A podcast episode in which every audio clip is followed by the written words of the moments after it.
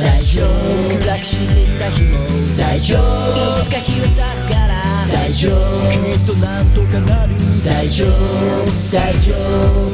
大丈夫。辛く落ち込んだ日も大丈夫。いつか思い出になる大丈夫。君にならできる大丈夫。大丈夫。この番組は、すべての人生が宝物をテーマに、ゲストの生き方人生から、明日に生きるヒントを得るポッドキャスト番組です。仕事うまくいかなくてはい、どうも、ワンライフポッドキャストナビゲーターのミッチーです。こんばんは。さあ、今日もですね、素敵なゲストの方来ていただいてるんですけども、その前にですね、えー先月10月の20日と27日、ちょっとこの番組お休みさせていただいたんですけども、そのお話をちょっとさせていただきます。えー10月20日がですね、え実はですね、もう急にバタバタだったんですけども、あの、うちの祖母が亡くなりまして、で、長いこと一緒に住んでた祖母だったんですけども、もう95なんで、えーそろそろかなっていう感じではあったんですけども、本当にそれまで元気で過ごしてたのに、えー3日ぐらいでね、急に亡くなってしまって、で、まあ、バタバタした中で、ちょっと今、この段階では配信できないっていうことで、えーちょっと来週に回させてくださいっていうことで、20日はちょっとお休みしたんです。で、そうこうしているうちにですね、今度20日、じゃじゃ今度27に配信しようとしていたんですけども、ちょうどその前日にですね、データを全部保存していた外付けの HDD が急にぶっ壊れまして、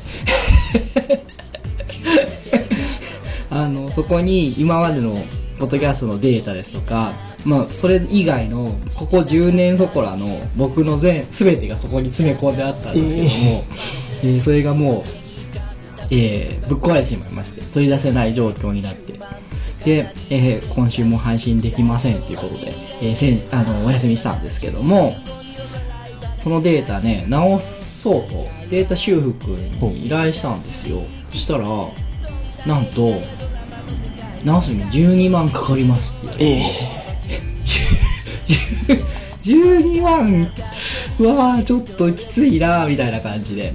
で、まあ、幸いにもね、写真は、あの、ドロップボックス経由でパソコンに入れてたんで、写真は残ってたんで、もう写真だけあれば思い出部分はいいかなと思って、もう他の部分はもう全部泣く泣く諦めまして。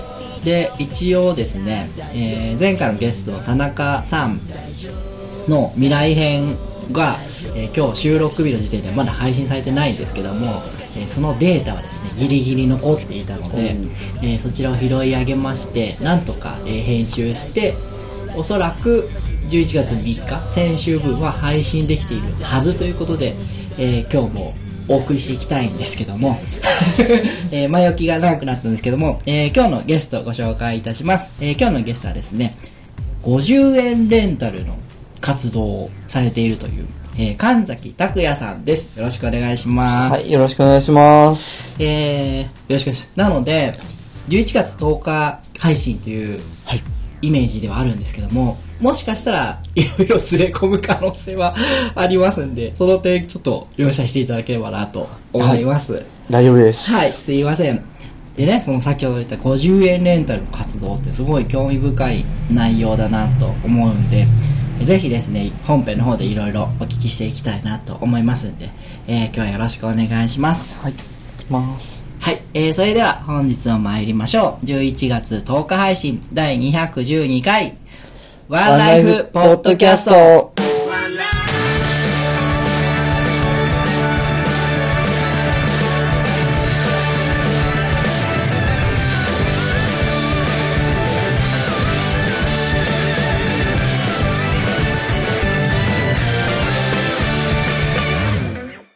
はい、それではゲストコーナーです。改めまして本日のゲストは、50円レンタルの活動をされている神崎拓也さんです。よろしくお願いします。はい、よろしくお願いします。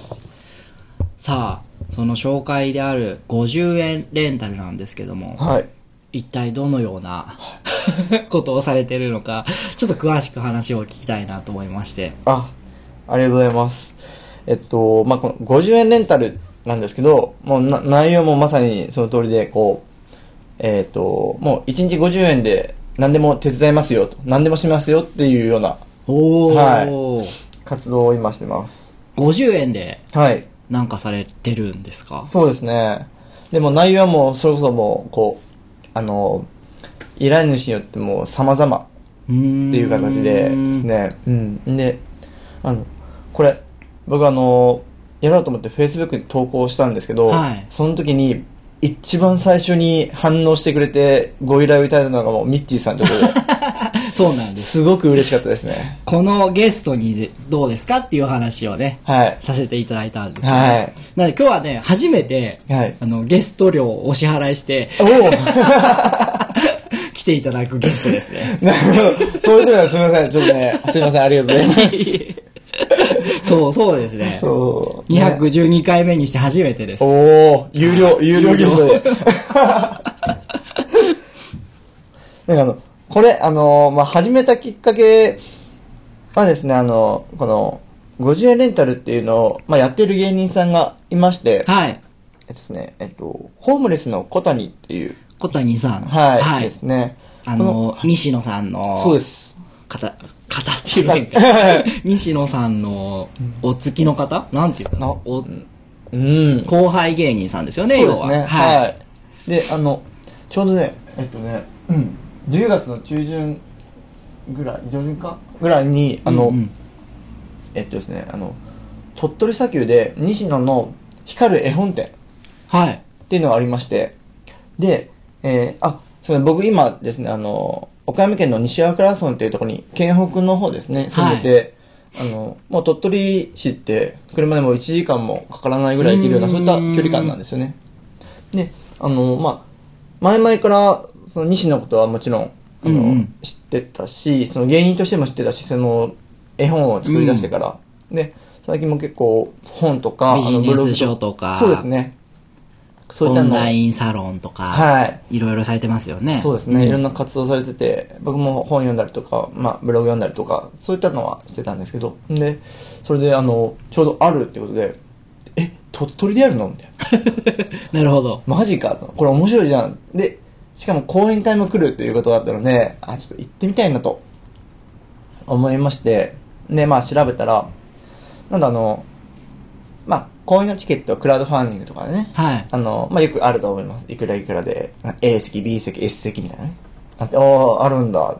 よし、公園行こうかなと思ってた。そこに、なんかあの、ボランティアスタッフ券っていうのもあったんですよね。ほで、あのまあまあ、まずここも、まあさっき有料でゲスト来てもらったって話だと思うんですけど、僕も人生で初めて、ボランティアのスタッフを、お金を払ってさせていただくという経験をしまして。う。ああ、なるほど。そう、有料、こっち、ボランティアのスタッフがお金を払って手伝わさせてくれっていう、なるほど。そういう、へーそういうので、まあなんだか面白いなと思ったんですけど、まあ、もちろんその、普通に公園行くだけよりも、であればどうせやったら、うんうんうんスタッフでやった方が絶対面白いじゃ。うんんうんうんうん。と同時に、その、集まってる実行委員絶対面白いよねと思って。うーん。で、僕も迷わず、あの、公演のねチケット、公演ならの、その、う ん光る絵本店のボランティアスタッフの券を、あの、クラウドファンディングで購入しました。変な話ですけどはいね。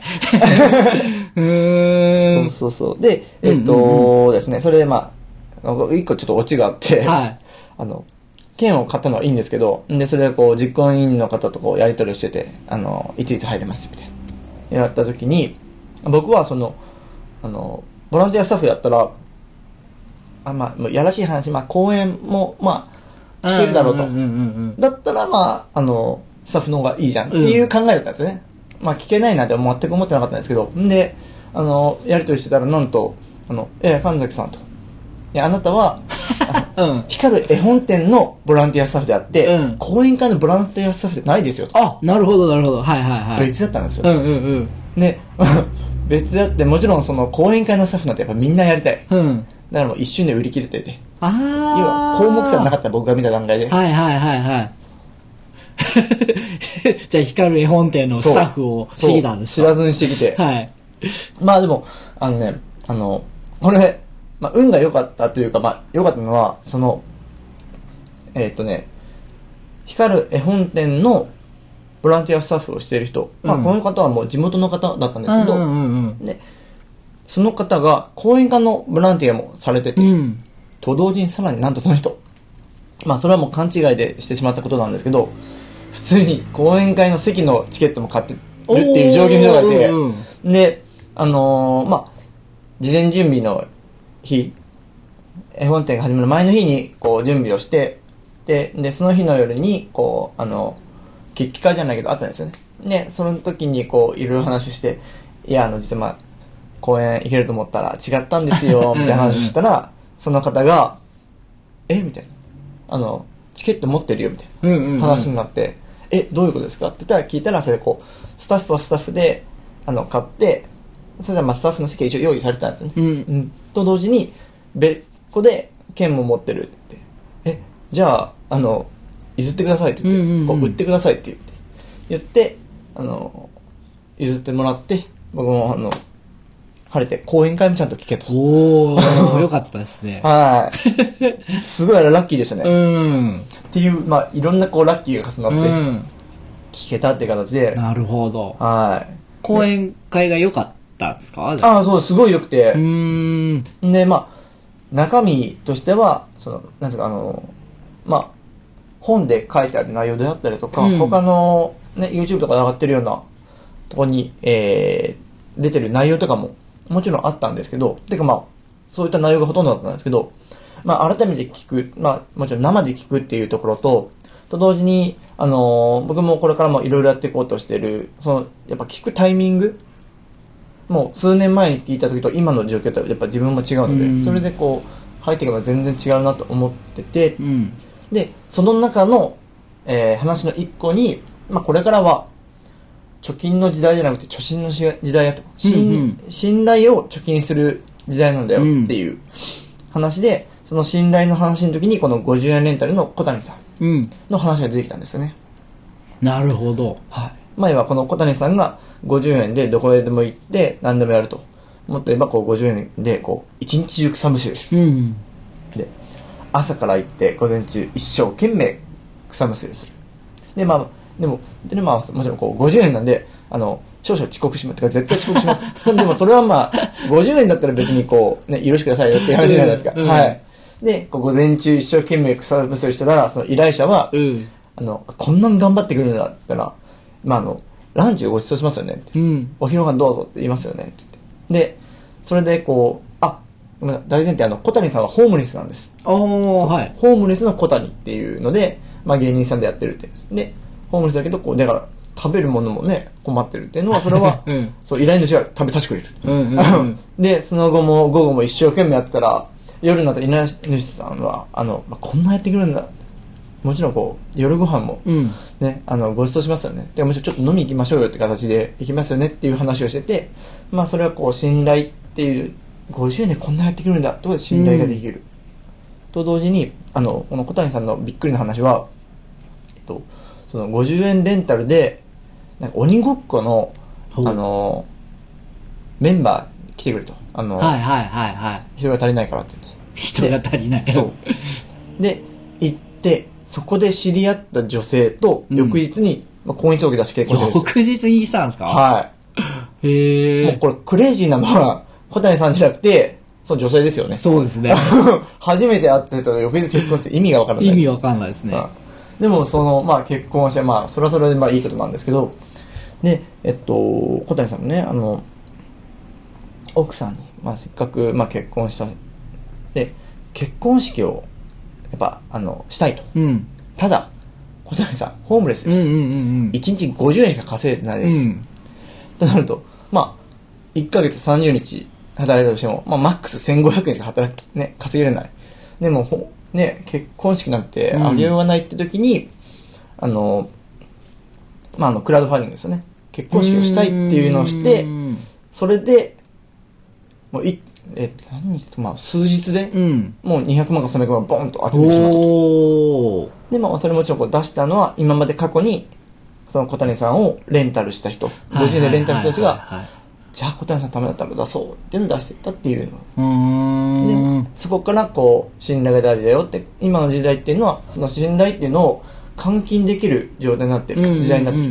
まあ、要はクラウドファンディングっていうのは信頼を換金するツールなんだよと。いう話があって、で、あ、そうかと、まあ面白いなっていうのと、あの、それを聞いて、もちろんこう、自分自身が別にこう、ホームレスになって50円で、とは思わなかった。まあもちろん思わないですし、だからそれって実際問題、うんね、難しいと思うんですけど、あ、でも50年代あるんだって思った時に、あ、これ面白いな。うんっていうのを思って。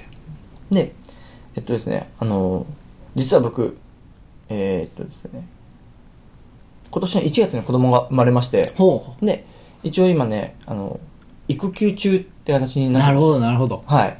で、でも、その、あの、育休中で時間がある。うん。もちろん育児はします。でで、育児もしてるけれども、あの、まあ、ずっとってなかなかうん。大変だし、まあ、そそれはもう大切なことなんですけど、あの、僕自身があまりこうじっとできるタイプじゃないので、いろいろね、こう、うん。ね、うん。うん。うん。動いたいというか、やりたいタイプなので、なんか、もやもやしてた時に、まあちょうどこう、西野さんの講演会があって、あ、行こうと思って、行って、聞いて、ね、50円レンタルの話を聞いて、これいいなと。うんうんで、これ投稿して、で、50円レンタルでみんなお手伝いをしていこうと。で、それはもう完全に僕にとってはもう、まあ、ネタの一つですよね。うんうんなんかこう、うん、おもろいことやってるやん。っていうのと、今後、あの、いろんなことやるときに、なんかこう、きっかけになるものになればいいなっていうのが、うんうんうんあの、あって、50円レンタルっていうのを始めたっていう感じですね。じゃあまあそれではい。どうこうしていこうというよりは、うんうん現時点でははいなんかこう、ネタであり、はい経験であり、そうですね。みたいな感じで、まあ今の時間をはい有効に使う意味でやられてるって感じです。そうですね。はうい。なるほど。うんで、まあ、今後につながるきっかけになればいいっていう、うんそ、そこも結構狙い目としてはありますね。なんか、その、なかなか、最初からなんかこう、一緒にやろうよっていう時にも、こう、依頼するきっかけって、うん。なんか、ね、あの、必要かなと思ってて。で、西山倉って結構いろんなこう、ベンチャー企業さんが多いんですよ。うんうんうんうん。ね、ベンチャー企業さんってどうしてもこう、人手が足りてない。で、手伝ってっていうのをこう、なかなかこう、言えない状況もあったりとかしてて。あ、なるほどね。だって他の人らはみんな、それぞれやっぱ皆さんね、忙しく授業されてるので、っていうのがあって、でもうん忙しいのは分かってるってなった時に、ある意味そうやってこう、50円レンタルってやれば、あじゃあ、ちょっと手伝ってくれっていう話も言いやすい,、ですからね。そうそうそうそう。んんんっていうのも思ったりとかしてですね、なんかこう、うん面白いきっかけになったらな。で、その後、こう、なんか一緒になんか仕事というか、何かできたらいいなっていうのをうん考えてやってますね。10月はい。中旬からということは、まだ始めて間もないそうですね。あの、感じですそうですね。まあ、むしろ下旬ですね。下旬。うん。講演会があったのはその、17とかなんで。ああそうかはい。なんで、そう。で、多分21か22に、多分ね、投稿したんですよね。へえ。で、まだ実際にうんうん、こう、されたことっていうのは、うんうん。これが初めてなんですか？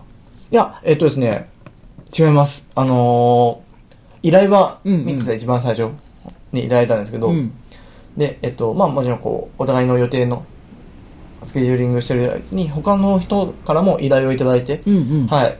何件かやったりはしましたね。どんな依頼があったとか言える範囲でいいですけあど。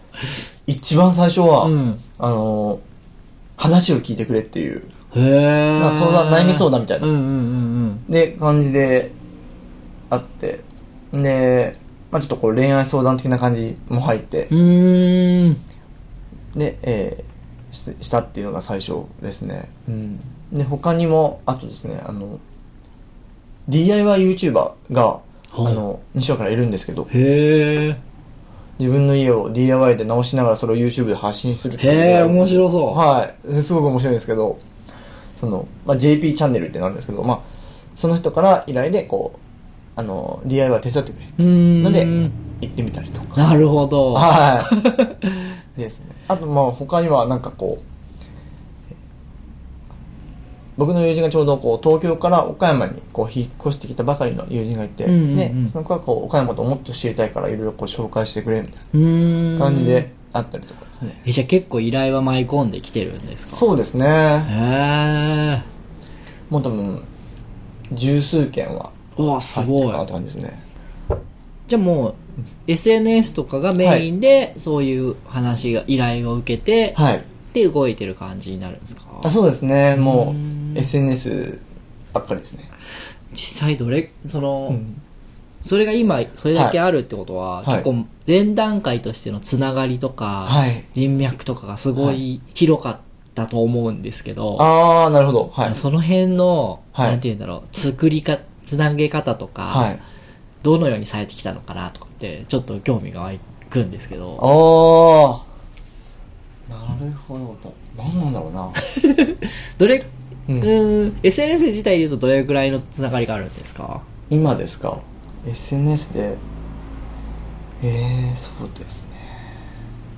どれくらいだ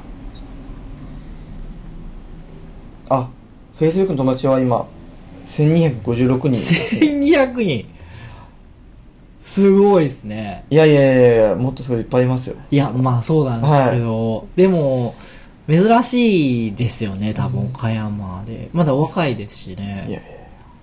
なんかそういうこうつながりをはい。増やしていった経緯というか、あー。どのように増えていったとか。あー、なんかこう、別にこう、意図的に増やそうと思って増やしたわけではないですけど、うん。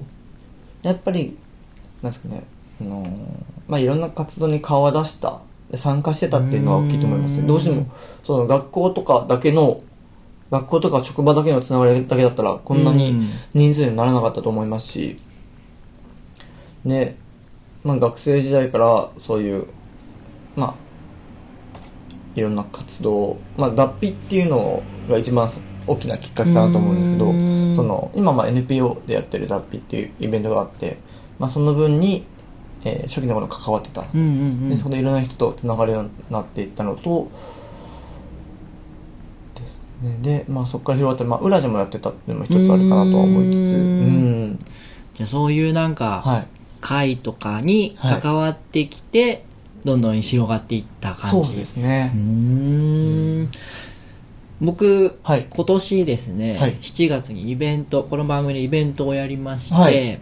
でそういうしイベントとかする時の集客力とか、あとなんか自分がやろうって思った時の巻き込み力っていうのがはい。非常に大事だなと感じてるんですけども、あ実際僕はそこが不足していると痛感しておりまして。なんかねこう、はそういうことができる人というか、はい。えーまあ要はカリスマ性とか、はい。リーダーシップとかなんかなんかやるぞって言った時に人がこう集まってくるようなそういう部分のおのそういう人になりたいんですけど、あはい。なんかこう、ヒント的なものを、アドバイス的なものをいただけたら、嬉しいなと思ったんですけど。いや僕も全然さ、こう、カリスマ性とか、別にリーダーシップがめちゃくちゃあるってわけじゃないとは思うんだけど、もちろんやっぱ集客はすごいやっぱ大変ですよねうー。ん。でもなんか、うんうん、どうだろう。なんかイベントするときには、割と僕は、えっと、人を頼る。っていうのはすごうん、してるかなっていう。もう、やっぱりこう自分一人ではできないっていうのが、うん。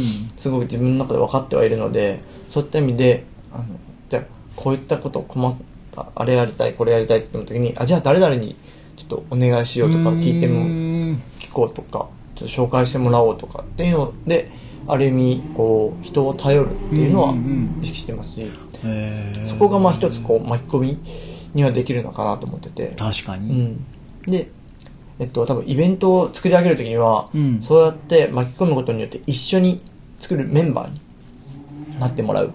で、そしたら、その人ももちろんこうイベント告知をするから、その人の周りの人らも参加者として来てくれると思いますしうん、うん。一人で何でもやりやらない、やっぱこう、人を頼るっていうのはうーん。大きいのかなと思いますね。ありがとうございます。じゃあその50円レンタルの話にちょっと戻るんですけども、その活動をされる上で何かこう、苦労する点とか、はいまあ、やりがいを感じる点とかっていうのをいつも聞いてるんですけど、おー、なんかありますか？苦労する点はですね、うんこれから先に苦労しそうだなっていうことでもいいあですし。あ、そうですね。うん苦労する点、まあ、はですね、まあ、まだ始まって少しだけれども、思ってるのは、まあ、スケジューリングですね。ああ、お忙しいですからね。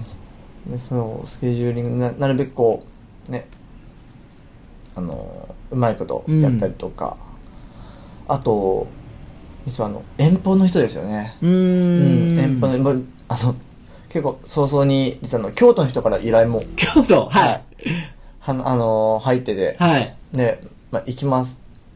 まだこれまあ実行しないんですけど、はい。今、まあ、11月中旬ぐらいで今スケジュールはしてるんですけどね、うー。うん。んでもその場合だったらでもね。その1個のためにもちろん京都行くっていうであで一応もちろんこう50円もらって京都まで行ってたら、はい。ただの赤字なので、はい。意味がわからないのでそれはあの遠方の方にはちょっと交通費お願いしますよって話はしてて、うん。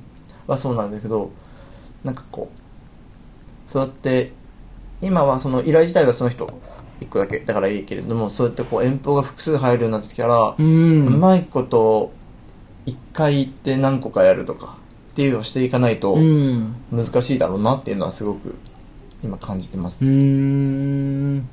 その、小谷さんはどのような感じでされてるとかはわからないですか？あちょっとそこどうやってるかわからないですけどあ多分ねでもね小谷さんの場合はそういうスケジューリングっていうのがあのしてはないと思いますね。というのもあの小谷さんは50円の小谷のレンタルの販売方法をあえっとねサイトを使ってやってるんですよほう。何月何日の小谷の50円 小谷の1日を買うっていうなるほど。はいはいはいはい。なので例えばね今日岡山でレンタ入りました。はいオッケーオッケーやりました。だってもしかしたら明日は北海道の人かもしれないです。うんうんうんうんただ明日は北海道行かないといけない。翌日沖縄かもしれない。っていうふうに、多分そこはね、調整できないんじゃないかなとは。なるほどはい。まあ、ほぼ一日のうん感じで、そうそうそう、だと思いますね。スケジュールを抑えてるんですね。はいうーん。で、逆に僕の場合はもう直接の連絡なので、うん日程調整しましょう。お互い会う日でっていう形でやってるので。でも面白いですね。どこに行くかわかん、はいスケジューリングを勝手に人が決めてくれるってこそうそう、とですよね。勝手に。ね面白いですね、それはそれで。ううんーん。そうか、そこは苦労してます、しますね。うん。ですね。で、あのーまあ、やりがいは、うん。ね、結構ね、これ楽しいです。あ、そうなんですね。どんな依頼が来るかわからないから、あーまあ、あのどんなことになるんだろうっていうのもあるし、と同時に、あの、やっぱりね、皆さんに喜んでもらえます。うーん。やっぱりだから、あえ、5時でここまでやってくれんの？と。か、あの、ね、お仕事のおお手伝いした時とかだったら、こんなに真面目にやってくれるんだって っていうのを言われたりとかして、うんうんうんうんまあ喜んでもらえるのは、ね、すごく嬉しいなって思いますし、楽しいなと思いますね。なるほど。うん、でやっぱその普段自分ができないことをさせてもらえるので、うんうんうんうん。それはそれで僕自身まあ経験になるし、楽しい思いをしてるっていう感じですね。まあ地元の方だったらどんどんそういう積極的にも行きますけど、やっぱ遠方となってくると、いろんなことを考えないといけないですもんね。そうですね交通手段であったり、は泊まるとこもそうだろうし。そうですねうーんなるほど。はい、ありがとうございます。いはいじゃあ最後の質問なんですけども、はいえお仕事、まあ仕事をする上で、うんうん一番大事なこと、大事にされていることでもいいですし、あの、これはもう、かざきさんのお仕事というわけではなく、世間一般の仕事をする上で、なんかこう大事にした方がいいんじゃないのっていうことがあれば何か教えていただきたいなと。なるほどありがとうございます。そうですね。やっぱ仕事をする上で大事なことってやっぱりこうその仕事を楽しむことだと思いますね。おー。そう。楽しんでやることによってもちろんこう身も入るし、うん。一生懸命になるしそしたらその仕事に対するこうスキルとかっていうのもどんどん向上していくだろうし、うんで新たなアイデアってもどんどんどんどん出てくると思うのでその仕事を好きになる楽しむっていうのが一番大きいと思いますなるほど。ありがとうございます。じゃあそろそろお時間の方来てしまいましたので、続きは次週お伺いしていきます。来週もどうぞよろしくお願いいたします。はいよろしくお願いします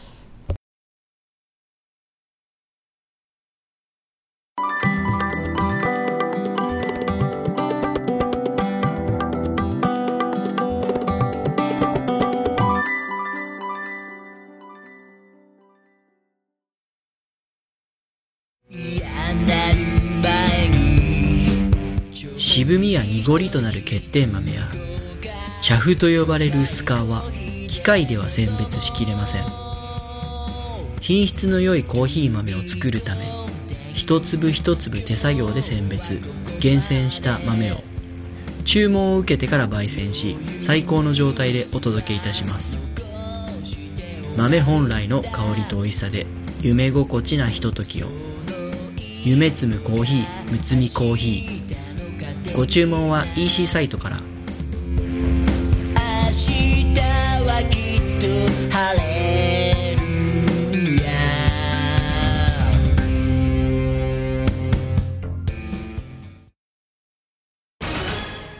問題です。紀元前の木に土と書いて何と読むでしょう？第2問。あるなしのなしに風と書いて何と読むでしょう第3問。中心蔵の蔵に粋な人の粋と書いて何と読むでしょう実はこれ全部日本酒の銘柄なんです。答えが知りたい人は岡山駅前名酒センターまで選ぶ楽しさを提供します。岡山駅前名酒センター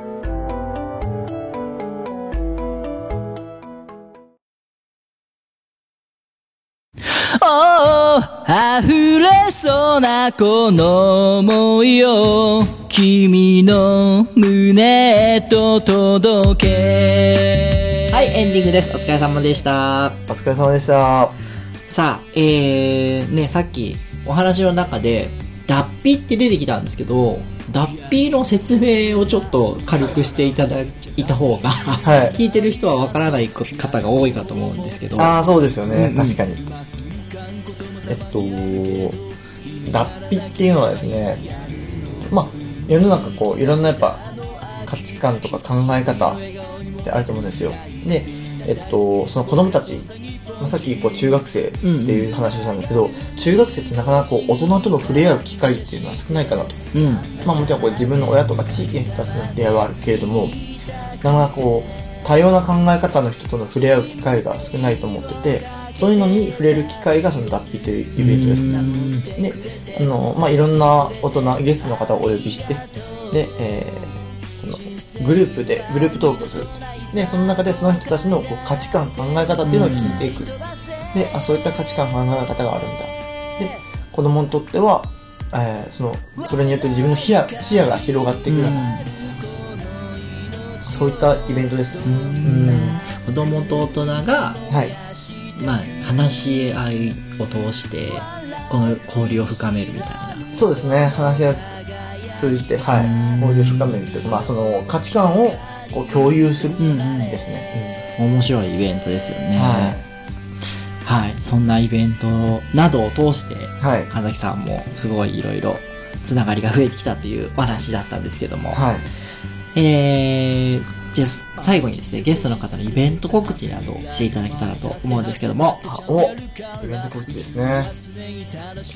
まあ、やっぱ今はやっぱり、その50円レンタルですね。うんうん。もうあの、どこへでも行きますので、どしどしご応募いただけたら、ご連絡いただけたら、お手伝いします。あの、もちろん、こう、スケジュールがあればっていうのもはいはいもちろんありますはいはい。で、あと、まあ、一点、その、遠方の方はちょっと交通費お願いすることもあるんですけど、はい。あの労働としては全然50円でやりますね。うんうんうんうん本当に。で、ご依頼がある方は、神崎さんの、そうですね、あの、どうしよう。Facebook で繋がってる人とかは、その Facebook でご連絡いただけたらと思いますし、もしも僕とつ直接繋がってなかった場合、あの、お手数ですけど、もしよかったら、まあ、ミッチーさん経由とかでも、はい、で、ワンライフポッドキャストの方にはいご連絡いただければ、僕は、が、つなぎますので。はい、お願いします。はい面白い方なんで、ぜひね、つながっていただいて、50円で何でもしてくれるっていうことなんで、はい。ぜひご依頼ください。はい、よろしくお願いします。はい。えー、では次回の配信ですが、11月17日を予定しております。来週は神関さんの過去編を配信予定です。お送りしましたのは私、ミッチーと本日のゲストの、神崎拓也でした。それではまた来週まで。ごきげんよう。ありがとうございます。諦めないてよかったじゃんこの番組は、選ぶ楽しみを提供しています。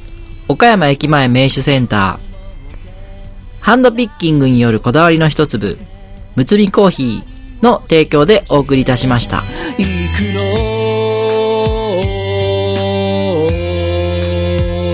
教えて